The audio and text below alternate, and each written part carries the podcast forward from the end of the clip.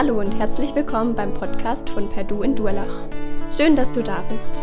Wir wünschen dir, dass Gott die nächsten Minuten gebraucht, um zu dir zu sprechen. Viel Freude dabei.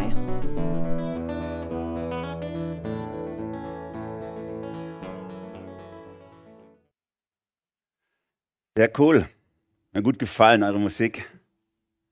Ich habe gedacht, die 80er leben einfach noch. Der Synthesizer kommt wieder. Und auch dieses Point of Grace Style oder so, das gab es alles schon mal. Das ist mega cool, wie sich so Musik wieder an Sachen erinnert, die schon mal da alle da waren. Sehr schön. Ja, wir sind heute im letzten Teil des Kolosserbriefes angekommen. Kolosser Kapitel 4. Wenn ihr eure Bibel dabei habt, dürft ihr schon mal aufschlagen, dann habt ihr das schon mal erledigt.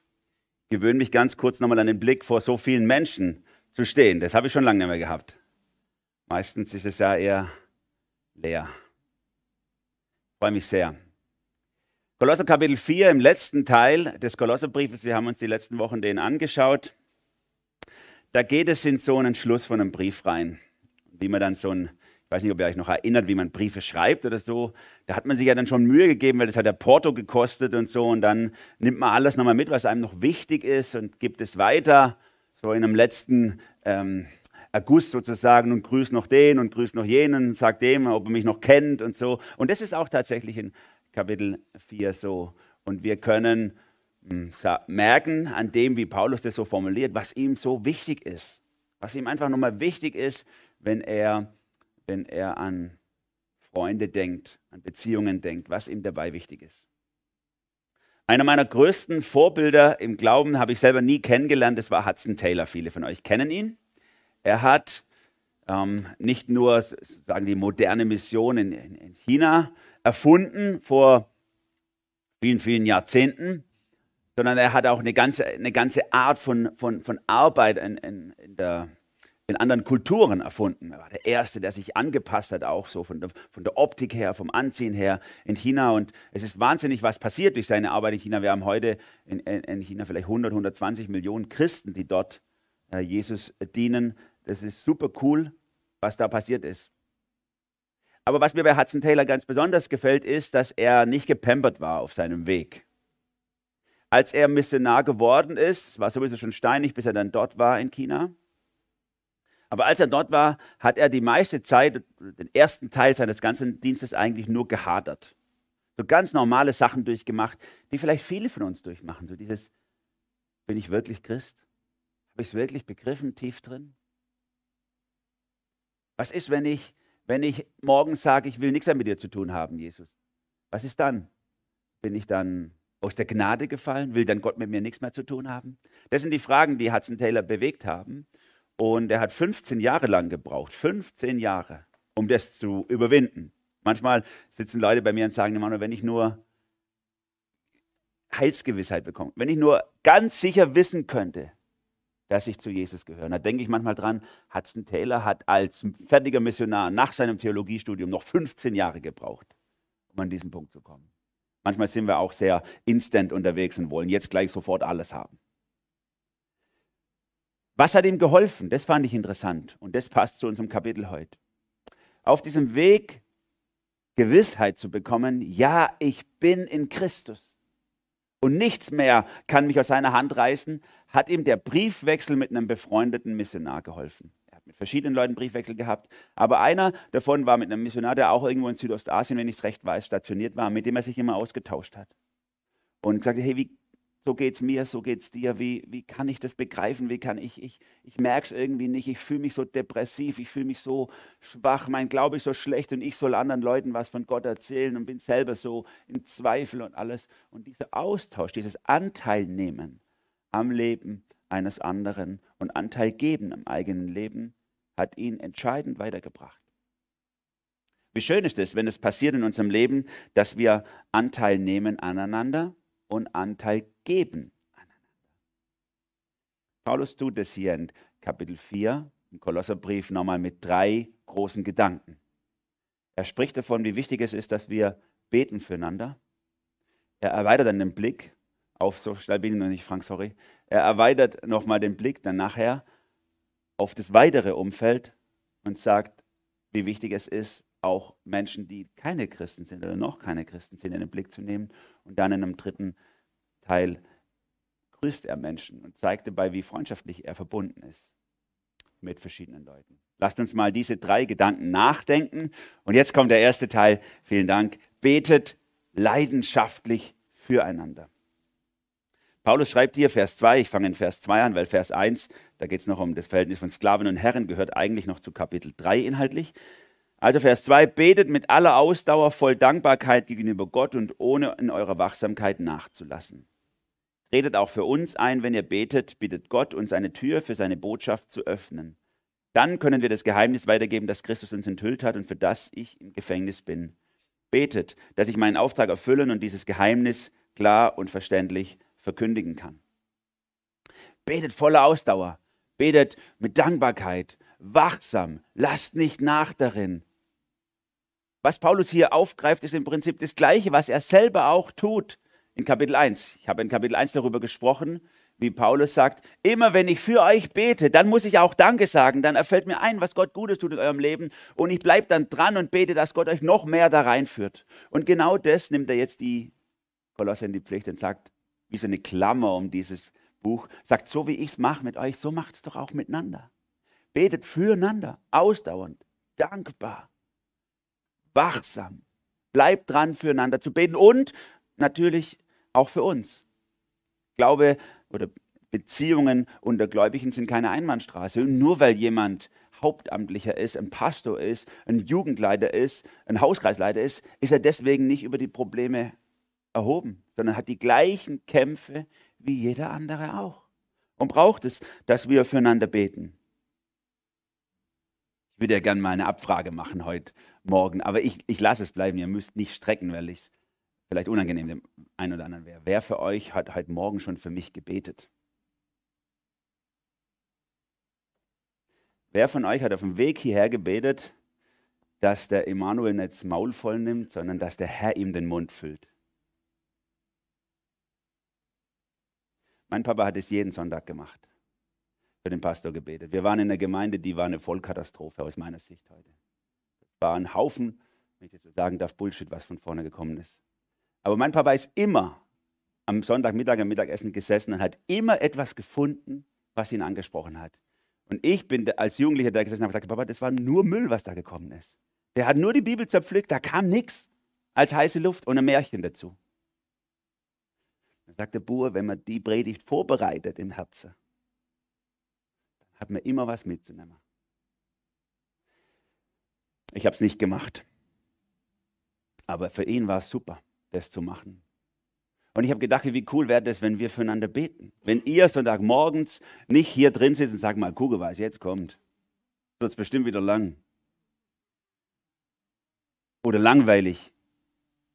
Oder irgendwas sondern dass ihr mit einem betenden Herzen hierher kommt. Und das gilt jetzt nicht nur für Sonntagmorgen, das gilt auch, wenn ihr freitags in den Teenie-Kreis geht. Wie oft habe ich Teenies gehabt, die im Teenie-Kreis, nee, da habe ich keine Lust heute Abend, oh, ich will nicht und so. Ne? Oder im Jugendkreis, oh nee und so.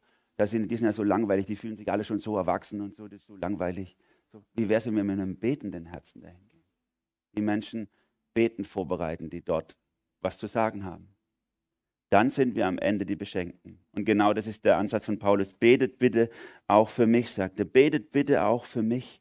Und dann ist ganz spannend, was er sagt, was sie beten sollen. Er sagt nämlich nicht, ihr wisst ja, ich hocke gerade im Gefängnis und es geht mir ziemlich dreckig, ich kann nicht mal selber schreiben, er hat einen Sekretär benutzt in diesem Brief. Ich bin so krank, dass Lukas, der Arzt, bei mir sein muss, um mich zu pflegen. Nichts davon. Sondern er sagt, bete dafür, dass ich eine Tür geöffnet kriege, um die Botschaft zu verkündigen dass ich das Evangelium in der Situation hinein sagen kann. Manche, manche ärgern sich vielleicht über das, was der Paulus hier, hier macht, weil er auch im letzten Kapitel haben wir das schon gehabt, letzte Woche, wo er Andi gepredigt hat, der Paulus hat, der prangert ja nicht die Umstände an. Er sagt ja nicht, es ist da Sauerei, wie es bei euch aussieht und mit Sklaverei müssen wir abschaffen und dies und das. Er fängt gar nicht an, wie ein Sozialreformer aufzutreten, so wie die 68er vielleicht bei uns aufgetreten sind oder was weiß ich wer. Sondern er, er sagt, viel wichtiger als die Umstände zu ändern ist, wie du lernst, Christus zentriert in den Umständen zu leben. Viel wichtiger. Heißt nicht, die Umstände sind gut, das ist auch nicht so. Aber es heißt viel wichtiger, auf was konzentriere ich mich? Und er macht es vor. Er sagt, betet bitte für mich, dass ich in diesen Umständen, im Gefängnis, nicht bete dafür, dass ich freikomme, sondern bete dafür, dass ich im Gefängnis eine geöffnete Tür bekomme, nicht zum Durchlaufen, zum die Botschaft des Evangeliums zu sagen. Was für ein Blick.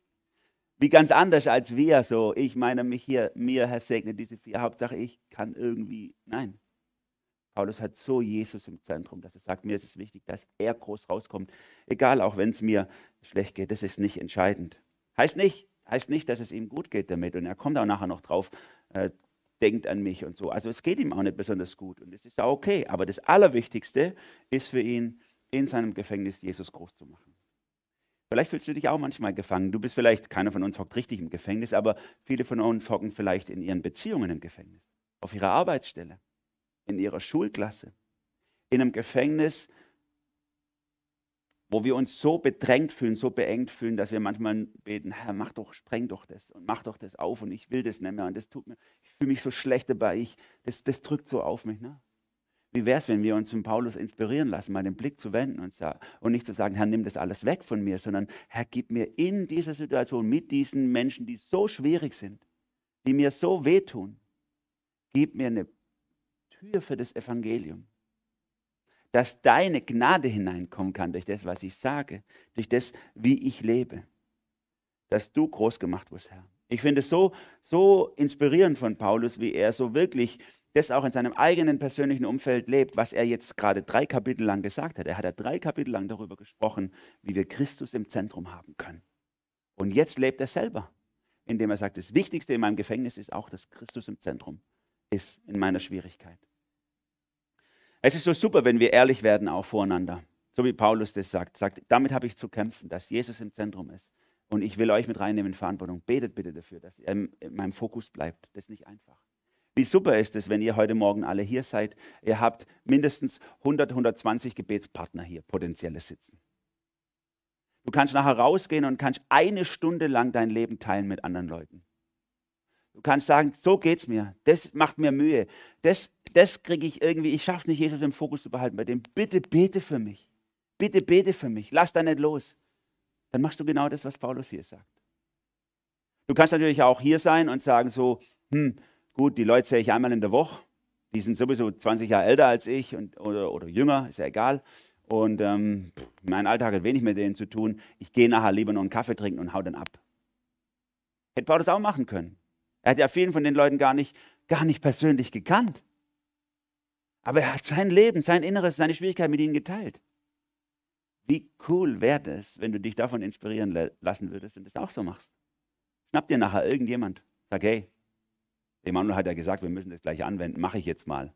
Das ist eine gute Vorlage für dich. Sag so, und jetzt sage ich dir mal, wo es bei mir klemmt. Kannst du bitte beten für mich? Kannst du die nächste Woche beten für mich? Was für ein Tool, was für eine Power könnte das entwickeln in unserem in unserem Leben, wenn wir diese Zeit, wo wir zusammentreffen hier, und es gilt, wie gesagt, für alle unsere Treffen, Hauskreis, Jugendkreis, Teenie-Kreis, Bibelstunde, egal wo wir sind, wenn wir diese Zeit nicht nur nutzen, um zu tanken, das Wort, sondern auch zu nutzen, um unser Leben zu teilen miteinander. Gib Anteil an deinem Leben, öffne dich, teile deine Kämpfe. Es ist manchmal so, ähm, macht mich so traurig innen drin, wenn Leute sagen, bin jetzt schon so viele Jahre in der Gemeinde und ich komme einfach nicht rein. Komme einfach nicht rein. Und ich hatte vor vielleicht zwei Jahren ein richtig cooles Erlebnis, wo eine Frau, die schon sehr lange bei uns in der Gemeinde ist, mir gekommen ist, sagt, Emanuel, es hat sich was verändert bei mir.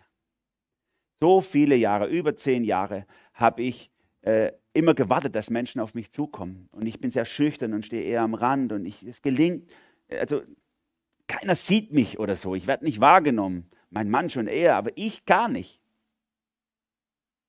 Und irgendwann hat es bei mir so gemacht, Klick, und dann habe ich gedacht, okay, es gibt noch mehr solche Frauen wie mich hier in der Gemeinde. Und ab nächste Woche Sonntag möchte ich meinen Blick öffnen für diese Frauen, die auch so ticken wie ich, die auch am Rand stehen und auf die niemand zugeht. Und ich möchte sie sehen und mit ihnen sprechen. Und das hat total viel geändert. Auf einmal fühle ich mich als Teil vom Ganzen, hat sie gesagt. Cool, oder? Das ist das Geheimnis Gottes. Im Herschenken wirst du beschenkt. Im Hingeben bekommst du. Öffne dich für die Menschen und du wirst sehen, dass es eine Gemeinschaft gibt. Ich freue mich, wenn Leute jetzt gerade, die mir jetzt ein paar Mal passiert während der Corona-Zeit, dass Leute gekommen sind und gesagt haben, ah, bei euch in der Gemeinde gefällt es mir so richtig gut. Bei euch in der Gemeinde ist es richtig, da fühle ich mich richtig wohl. Und dann habe ich gedacht, jetzt spitze. Noch spitziger wäre es, wenn er sagen würde, bei uns in der Gemeinde fühle ich mich richtig wohl. Bei uns bin ich richtig zu Hause, statt bei euch. Manchmal erlebe ich noch Leute, die sechs, sieben, acht Jahre da sind, die immer noch sagen, bei euch in der Gemeinde. Nehmt Anteil aneinander, sagt Paulus. Betet füreinander. Gebt auch Anteil und macht das auf eine ganz bestimmte Art und Weise, eben indem ihr, indem ihr wachsam seid, indem ihr nicht nachlasst. Gebet ist etwas, was immer unter, unter, unter Beschuss ist. Paulus benutzt hier einen militärischen Begriff aus, der, aus dem römischen Militär. Er sagt, ihr müsst, ihr müsst wie die Feldwache auf dem Posten stehen und wachsam sein, wenn ihr betet. Die Römer hatten ja so diese Regel, ähm, ganz harte Regel, dass wer in der Feldwache einschläft, dass er mit dem Tod bestraft wird. Das war wirklich das, das, war wirklich das Schlimmste, weil es ja die ganze Garnison in Gefahr bringt, wenn man einschläft auf dem Wachposten nachts. Deswegen war das so hart bestraft. Und Paulus nimmt genau diesen Begriff und sagt, so sollst du beten, mit dieser Wachsamkeit, wie wenn es um Leben und Tod geht, ohne, ohne auch nachzulassen. Hat mich sofort an John Wesley erinnert. Ich weiß nicht, ob ihr John Wesley kennt. Ich komme ja, bin aufgewachsen bei den Methodisten. Und äh, John Wesley ist, einer der drei Begründer des Methodismus weltweit. Weltweit eine große Kirche in Deutschland nicht so sehr, aber weltweit ist sie viel größer als unsere evangelische Landeskirche. Und äh, John Wesley ähm, der hat, der hat äh, etwa 30.000 Predigten in seinem Leben gehalten. Alle hat er auf dem Pferd oder der Kutsche vorbereitet, war immer unterwegs von einem Predigtort zum anderen. Und er hat aber sich nichts darauf eingebildet auf seine Predigten, sondern er hat immer gesagt, das Gebet ist das Wichtigste in meinem eigenen, in meinem Leben. Wenn ich nur einen Tag nachlassen würde im Gebet, wäre meine ganze Vollmacht dahin. Das ist das Allerwichtigste. Und ich habe mich erinnert an die Biografie, habe eine Biografie über seine Mama gelesen, die Susanna Wesley. Habe gedacht, jetzt so, die hat ihm das vorgelebt. Der, der, ihr Haus kann man, glaube ich, heute noch sehen, irgendwo in England. In der ihrem Haus sind vor dem Bett, auf dem Boden, in dem Holzboden drin so zwei Vertiefungen von den Knien. Eingedrückt über die Jahre des Betens. Und ich habe mich daran erinnert, wie sie das so beschrieben hat. Sie hatte zehn Kinder gehabt und oft ein Chaos in ihrem Haus und sie hatte aber ihre Zeit gebraucht mit Jesus. Dann hat sie, die haben Glück gehabt, die haben damals Röcke getragen, Ober- und Unterröcke, dann ist sie an den Tisch gesessen und hat sich den Oberrock über den Kopf gezogen, auf den Tisch und war dann im Zelt im Heiligtum Gottes, während drumherum. Das ist wachsam sein im Gebet. Nicht, dass die Wohnung durchgeschleckt ist und wieder putzig war, was seine Kinder wieder für Sauerei gemacht sondern Oberrock über den Kopf und in die Gegenwart Gottes treten. Paulus sagt genau das, seid wachsam darin, tretet für mich ein, voller Dankbarkeit, dankbar auch das Mittel zum Gebet, dass wir wirklich auch mit einem fröhlichen Herzen reingehen, sagen, ja, das Glas ist halb voll, mit Gott ist es immer halb voll, nicht halb leer. Immer. Er hat immer eine Lösung für meine Probleme. Und deswegen kann ich immer schon Danke sagen, dass Gott genau weiß, wie es mir geht und dass Gott genau weiß, was dran ist. Ich würde natürlich mir wünschen, dass dies oder jenes in meinem Leben passiert, aber was habe ich denn schon für eine beschränkte Sicht? Und er hat so eine weite Sicht. Und deswegen sage ich einfach Danke, Herr, dass du so eine weite Sicht hast. Und ich sage dir, was mir auf dem Herzen liegt. Und ich weiß, du weißt es besser als ich und wirst es gut machen in meinem Leben. Und ich vertraue dir. Mit dieser dankbaren Grundhaltung beten füreinander, dass wir den Auftrag Gottes in unserem Leben erfüllen können. Das ist der erste Gedanke. Betet leidenschaftlich füreinander. Und jetzt erweitert der Paulus diesen Kreis und sagt, aber es geht ja eigentlich nicht nur darum, dass wir als Christen, wie wir miteinander umgehen, Anteil nehmen, sondern wir haben auch noch eine größere Sicht, das Gemeinwesen. Das ist jetzt der zweite Gedanke. Werbt salzig umeinander, so habe ich es mal ein bisschen holprig genannt. Werbt salzig umeinander. Also er, er nimmt jetzt das Gemeinwesen in den Blick und sagt, nicht nur ihr miteinander sollt eine gute Zeit haben und in, eurem, in eurer Käseglocke, in eurer Bubble irgendwie gut als Christen äh, füreinander einstehen, sondern ihr habt ja einen Auftrag auch darüber hinaus. Ihr sollt ja auch mit denen, die noch keine Christen sind, einem, steht ihr in einem Verhältnis. Und wie geht ihr jetzt mit denen richtig um? Christus zentriert. Immer im Blick. Er kommt von den drei Kapiteln Christus im Zentrum. Sagt, wie gehen wir jetzt Christus zentriert mit den Menschen um uns rum um? Er schreibt da ab Vers 5, Verhaltet euch klug im Umgang mit denen, die nicht zur Gemeinde gehören. Wenn sich euch eine Gelegenheit bietet, euren Glauben zu bezeugen, dann macht davon Gebrauch. Eure Worte sollen immer freundlich und mit dem Salz der Weisheit gewürzt sein. Dann werdet ihr es auch verstehen, jedem, der mit euch redet, eine angemessene Antwort zu geben. klug leben nach außen. Dass wir wirklich auch diesen, diesen Spagat aushalten zwischen Bekennermut, ich habe den Mut, das zu sagen und darüber nachdenken, ist jetzt eigentlich dran, einfühlsam in der Situation sein. Und da können wir oft auch falsch liegen und die Zeit nicht richtig einschätzen, wann der richtige Moment ist. Ich erinnere mich, dass wie ich vor vielen Jahren mal an einer der Schulen, an der wir arbeiten, beim Rektor gesessen bin, wo wir angefangen haben zu arbeiten und ihn gefragt habe, ob wir mitarbeiten sollen bei ihm an der Schule. Und er diese Frage stellt, ihr seid ein frommer Verein, wollt ihr unsere Schüler missionieren? Herr Grauer, wollen Sie unsere Schüler missionieren? Was sage ich jetzt? Keine Ahnung, was in seinem Kopf ist. Frage ich also nach, sage ich, was verstehen Sie unter Mission? Dann sagt er, ja, wollen Sie Ihren Glauben meinen Schülern aufzwingen? Dann habe ich ja gar nicht beruhigen. Niemals habe ich das im Kopf. Klammer auf, Klammer zu, denn das ist auch gar nicht Mission. So macht es Gott ja auch nicht. Es ist keine Mission, sondern die Mission Gottes ist das, was Paulus hier beschreibt. Auf achten, einschätzen, wann ist es dran, wann habe ich den Moment, den Gott mir auch gibt, wo ich was sagen kann. Und, und nicht einfach, wie soll ich sagen, durch, mein, durch so ein gewollt radikales Leben jedem ein Traktat an die Stirn zu drücken und sagen, bam, lies oder so. Ne? Das ist dann manchmal vielleicht so wie die Pfarrfrau im Gespräch mit ihrem Mann nach dem Gottesdienst war und der Pfarrer seine Frau gesagt hat, hey Schatz, wie fandst du meine Predigt heute? Also gut. Und er sagte, sorry, ich konnte nicht zuhören, weil dein Leben schraut, schreit leider, lauter was anderes, als was du predigst. Wie bitter ist es? wenn das jemand über uns sagen muss. Ne? Sorry, ich höre nicht, was du mir sagst. Den Traktat lese ich gleich gar nicht, weil dein Leben schreit was, was mich so abstößt. Paulus redet hier davon, dass wir die Zeit nutzen sollen, die Gelegenheiten nutzen sollen, die sich bieten mit Menschen, die keine Christen sind, mit ihnen gut zu reden. Dazu brauchen wir auch Beziehungen zu Menschen, die keine Christen sind. Frage an dich, hast du Freunde, die keine Christen sind? Wenn du keine Freunde hast, die keine Christen sind, dann bist du nicht in der Mission Gottes unterwegs. Wenn du Freunde hast, die keine Christen sind, dann sind sie natürlich, gehören sie nicht zur Gemeinde, gehören sie nicht zu Christus. Und trotzdem lieben wir sie über alles. Und trotzdem haben wir einen Blick für sie, so wie Jesus einen Blick für sie hat. Und wir wollen ihnen gerne das Beste mitteilen, was in unserem Leben da ist. Und das ist, und das ist Jesus. Und dazu braucht es dieses Einfühlungsvermögen, wann ist was dran. Und der Paulus drückt das hier super aus. Äh, hier in meiner Übersetzung ist es etwas äh, umschrieben, wenn sich euch eine Gelegenheit bietet, euren Glauben zu bezeugen. Eigentlich sagt er hier wörtlich und kaufet die Zeit aus. Vielleicht hat jemand von euch diese Luther-Version im, im, im Blick. Kaufet die Zeit aus, also nutzt die Zeit. Und Paulus benutzt hier einen ganz wichtigen Begriff. Im Griechischen haben wir zwei Möglichkeiten, von Zeit zu sprechen. Die eine Möglichkeit wäre gewesen, ähm, den Begriff Chronos zu benutzen. Den haben wir Chronologie und so und die Uhr kommt daher der Chronometer und so. Das hätte er benutzen können. Das ist die Zeit, die abläuft einfach, die Zeit, die runterläuft. Und er hätte die benutzen können und hätte sagen können, nutz die Zeit aus und nach dem Motto, pack deinen Kalender voll, mach immer noch mehr, mach immer einfach jeden, jeden und überall und jeder kriegt ein Gespräch drauf und jeden Moment nutzt du aus, der sich dir bietet. Der Herr hat ihn in meine Hand gegeben, jetzt und drauf. Aber er benutzt nicht dieses Wort sondern er benutzt das Wort Kairos. Das ist ein eher selteneres Wort der Zeit im Griechischen. Und dieses Wort heißt eigentlich der entscheidende Punkt, der Zeitpunkt, der Moment, der Augenblick, der, der passende ist, der perfekte, das Entscheidende. Das drückt es eigentlich aus.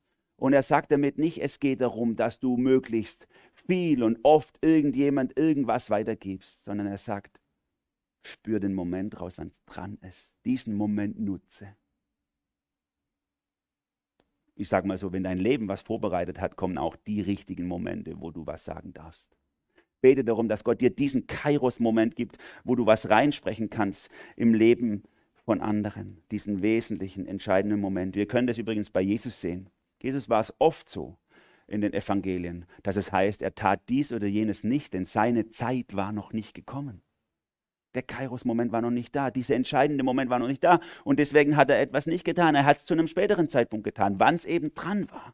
Und so brauchen wir das auch. Wann die Dinge zu tun, die, wenn sie dran sind. Ich erinnere mich vor einigen Jahren im AFP, war ich am Familiennachmittag gesessen und dann war da ein lieber Bruder dabei, älterer Bruder, der hat einfach jedem ein Traktat in die Hand gedrückt von unseren Gästen, die da waren.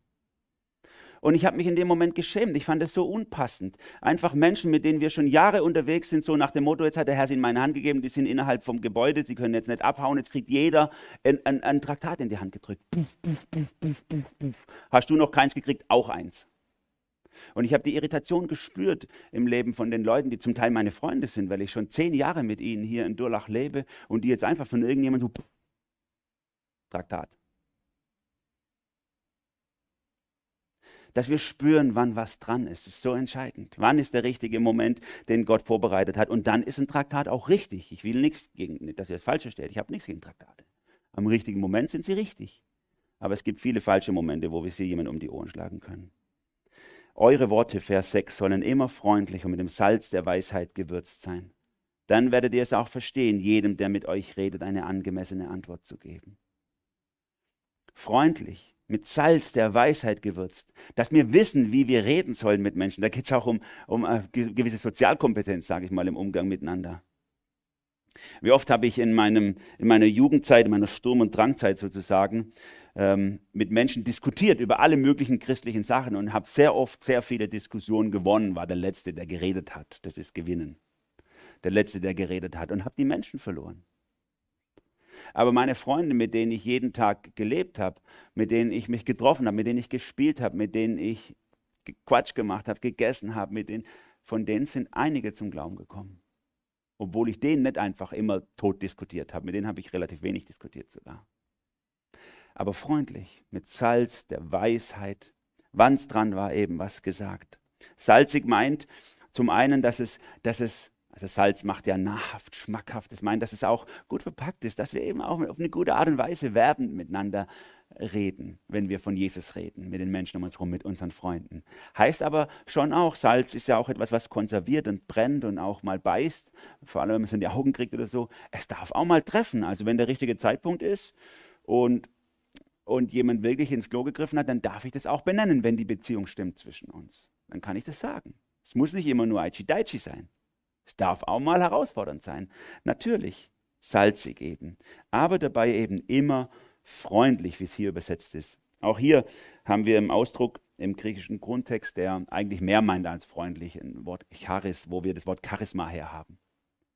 Und es meint eigentlich nicht nur freundlich, sondern auch gnädig, meint auch gewinnend, eben werbend. Und so sollen wir miteinander reden, mit einem gewissen Charisma, was strahlt, wo wir jemanden mit reinnehmen und sagen so, hey, du bist so unendlich angenommen von mir und geliebt und weil du mir so wichtig bist, deswegen nehme ich mir das jetzt raus und sage dir in diesem Moment mal etwas, was mir so wichtig ist und was, was, was mir im Inneren ist. Ne? Nicht einfach irgendjemand irgendwas. Wir können wir, kon wir, konnten das die letzten zwei Jahre eigentlich lernen, so zu reden. Wir haben große Chance gehabt bei diesen Themen, die uns alle so aufgewühlt haben innerlich. Da konnten wir eigentlich üben, wie man miteinander redet und debattiert. Voller Freundlichkeit, voller Gnade, voller Barmherzigkeit. Hat es funktioniert, die Übung? Bei manchen glaubt nicht so. Da war viel Verurteilung oder Reden übereinander oder gar nicht mehr miteinander reden freundlich, gnädig miteinander reden. Damit kommt Paulus zu diesem dritten Teil. Redet freundlich übereinander. Redet freundlich übereinander. Paulus hat drei Kapitel lang aufgezeigt, was es heißt, Christus im Zentrum zu haben, was es heißt, in Christus zu sein, wie sich das auswirkt. Und er, er dieses letzte Kapitel hat er, diesen, hat er gesagt, und deswegen betet füreinander, deswegen werbt um die Menschen, die Jesus noch nicht kennen, mit einer, mit, mit einer Freundlichkeit und mit einer Klugheit. Und deswegen redet auch übereinander gut, habt Anteil am Leben voneinander, wisst, wie es den anderen geht oder lasst den anderen wissen, wie es euch geht. Das ist diese Grußliste, die wir haben. Viele Verse, grüßt den und grüßt jenen und wir können bei Paulus super was lernen an diesen Grußlisten. Die hat er immer in seinen Briefen.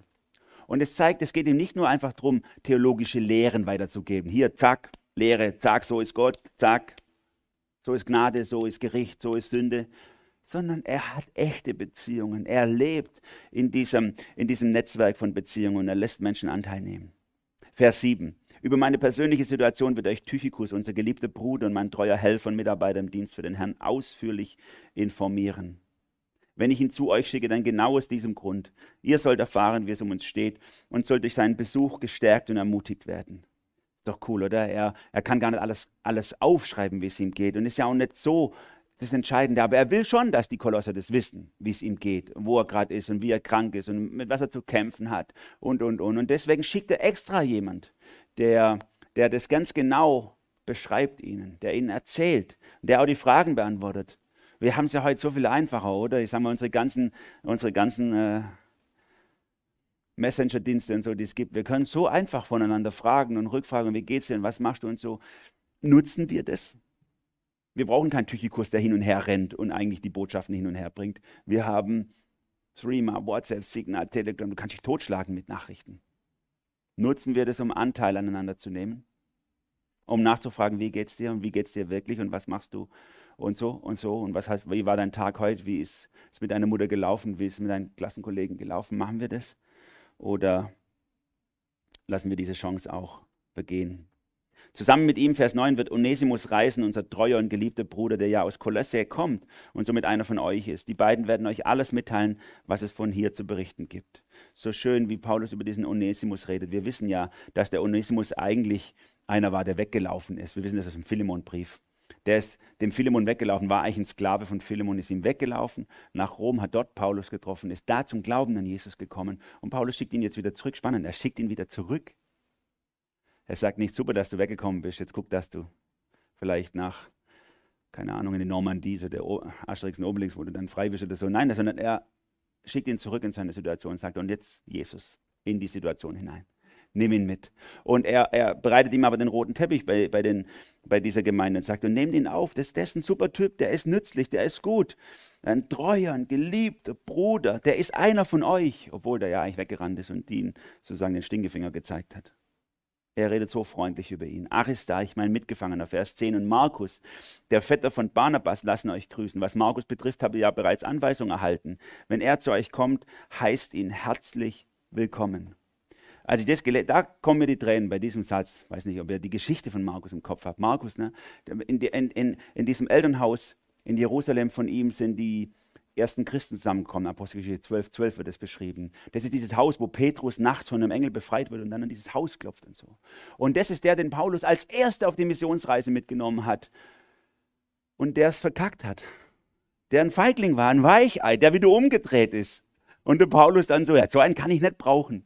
Oder? Apostelgeschichte 13, 13. Den kann ich nicht brauchen. Den brauche ich nie wieder dabei haben. Und als sie die zweite Missionsreise gestartet haben, Barnabas und äh, Paulus, da hat der Barnabas den Markus wieder mitnehmen wollen, weil die waren auch verwandt miteinander. Und der Paulus hat gesagt, nee, so einen brauche ich nicht. Einer, der sobald mal ein Sturm auf dem Wasser kommt, dann nur noch kotzend an der Reling hängt. Der, wenn er seine Isomatte ausrollen will, schon überfordert ist. Im freien Kreuzweg kriegt am nächsten Morgen. So einer war das. Nee, den nehme ich nicht mit. Und die beiden hatten gestritten miteinander und sie haben sich dann getrennt. Und Paulus ist dann mit Silas weitergezogen, während Barnabas mit dem Markus weitergezogen ist. Weil es ja auch sein Neffe war, sozusagen. Und jetzt redet Paulus einige Zeit später so freundlich von diesem Markus und, und, und rollt ihm den roten Teppich aus. Ne? Ihr habt, heißt ihn herzlich willkommen. Heißt ihn herzlich willkommen. Wie cool ist es, wie, wie schön ist es zu sehen, wie Jesus auch über Unterschiede hinweg und auch über unterschiedliche Auffassungen ähm, hinweg so verbindend sein kann, auch zwischen denen so verbindend ist. Und auch jemand, der vielleicht nicht so leistungsfähig ist, es vielleicht nicht so gut hinkriegt, trotzdem auch von denen, die leistungsfähiger sind, so wie Paulus gesehen wird und auch wieder angenommen wird nach so einem ersten Moment, wo man sich über ihn ärgert. Ebenfalls grüßen lässt euch Justus ab Vers 11, Jesus, der auch Justus genannt wird, ab Vers 11. Vom jüdischen Volk sind diese drei die einzigen, die mit mir für das Reich Gottes arbeiten. Sie sind mir ein großer Trost geworden. Also auch dieser Markus war mit einer von diesen drei, die Paulus getröstet haben. Wie cool ist das? Weiter lässt euch Epaphras grüßen, der ebenfalls einer von euch ist. Dieser Diener von Jesus Christus tritt als ein unermüdlicher Kämpfer für euch ein, indem er darum betet, dass ihr euch als geistlich reife Menschen bewährt, deren ganzes Leben mit Gottes Willen übereinstimmt. Ich weiß, wie viel Mühe Epaphras für euch und für die Gläubigen in Laodicea und Hierapolis auf sich nimmt. Ich kann es bezeugen. Auch der ist so ein Vorbild, dieser Epaphras. Er war in dieser Gemeinde aufgewachsen, vielleicht sogar der Gründer der Gemeinde, das weiß man nicht ganz sicher. Aber er war auf jeden Fall aus dieser Gemeinde ein, ein leitender Mitarbeiter. Und jetzt ist er weg und ist bei Paulus und macht da Missionsarbeit in Rom. Und Paulus sagt, und der hat euch immer noch auf dem Herzen. Der betet immer noch die ganze Zeit für euch. Der kämpft für euch, obwohl er schon lange nicht mehr bei euch ist.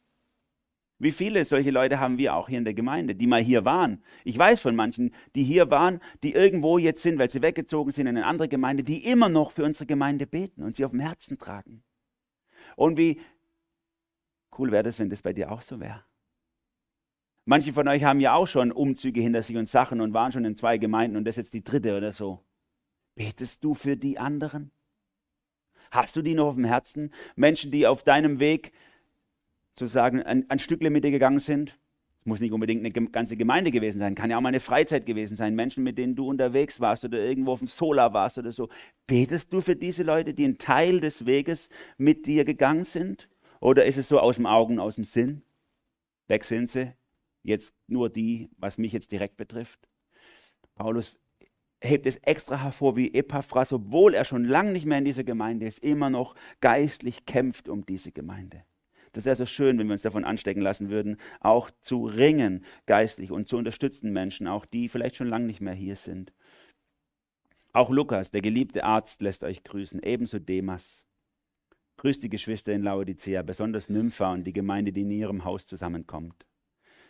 Wenn dieser Brief bei euch vorgelesen wird, ist dann sorgt dafür, dass er auch in der Gemeinde von Laodicea vorgelesen wird. Und umgekehrt sollt ihr den Brief, den ich nach Laodicea geschickt habe, auch bei euch vorlesen. Archippus soll dir Folgendes ausrichten. ausrichten. Vernachlässig den Auftrag nicht, den du als ein Diener des Herrn erhalten hast, sondern führe ihn vollständig aus. Paulus vergisst niemand, der bei ihm ist. Lukas, Demas, obwohl der Demas, wir wissen es aus anderen Briefen auch so ein bisschen ein weltlicher war, der war immer ein bisschen hin und her gerissen zwischen Welt und christlich und so. Und trotzdem, Paulus erwähnt ihn hier mit und sagt, auch der ist bei mir und die, die sind momentan und Lukas kümmert sich um mich und es ist super, dass er da ist. Und bitte, äh, habt auch ein Netzwerk mit den anderen Gemeinden, oder? Es gibt in Laodicea eine Gemeinde, das war einfach so ein paar Orte weiter und er sagt, und denen habe ich auch einen Brief geschrieben. Der ist leider verloren gegangen, hätte ich auch mal gern gelesen den habe ich auch einen Brief geschrieben. Holt den zu euch, ne, dass ihr den auch mal lest und gebt ihnen den Brief von euch, weil ich habe, das ergänzt sich dann gegenseitig und so.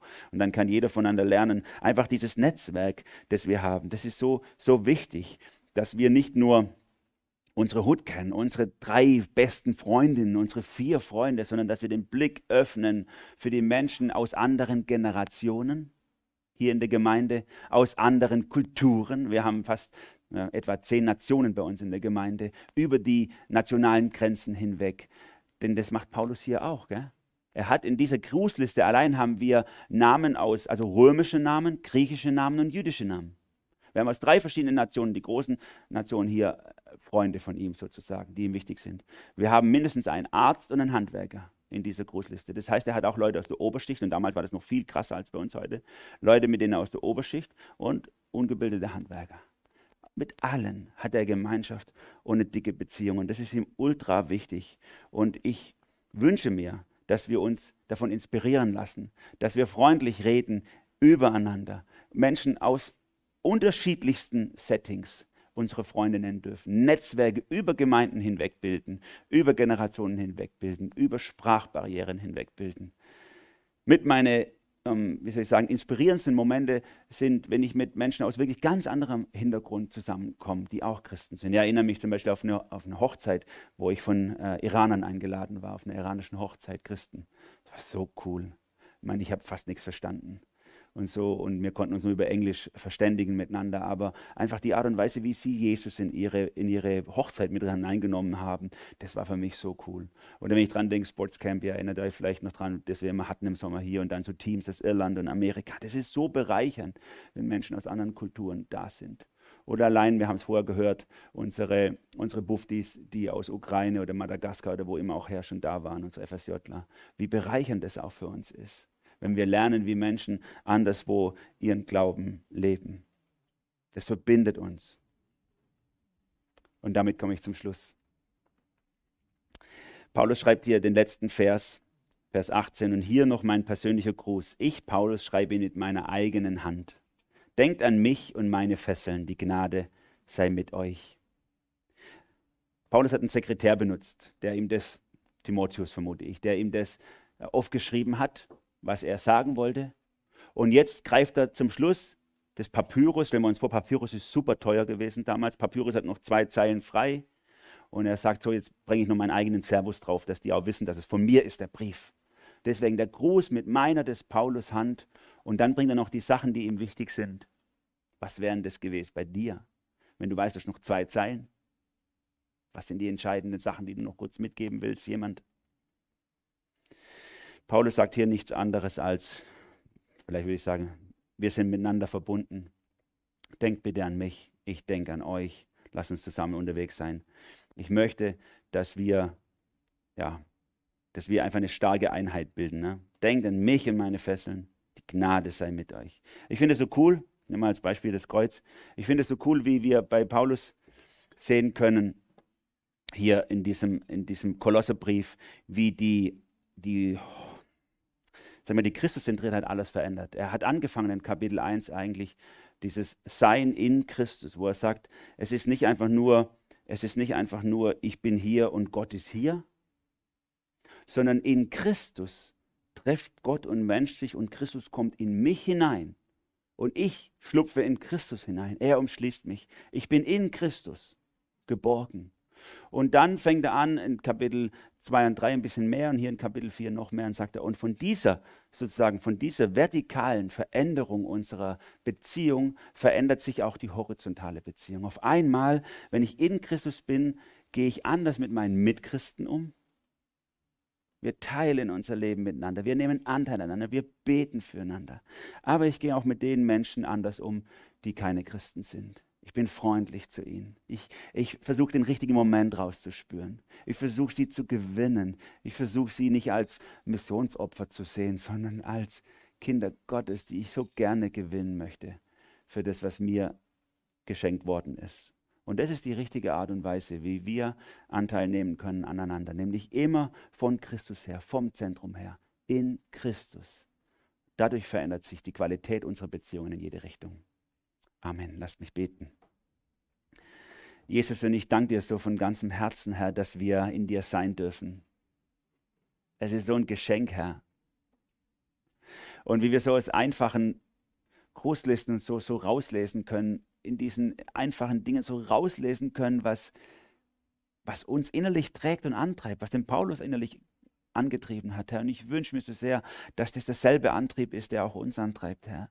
Dass wir nicht heute hier rausgehen und sagen, ja, war nett oder so, sondern dass du es schenkst, Herr, dass wir die Zeit nutzen, die wir haben, um Anteil zu nehmen und Anteil zu geben. Herr, ich bete darum, dass in unserer Gemeinde niemand einsam sein muss, sondern dass du uns zueinander treibst. Ich bete darum, Herr, dass du es gibst, dass jeder von uns Menschen Freunde hat, die keine Christen sind.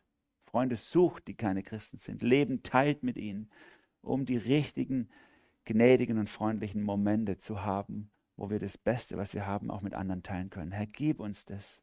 Wir sind so sehr angewiesen darauf, dass du den roten Teppich ausrollst für uns, damit wir das gehen können. Wir können das nicht machen, Herr. Wir brauchen dich und deine Gnade. Amen.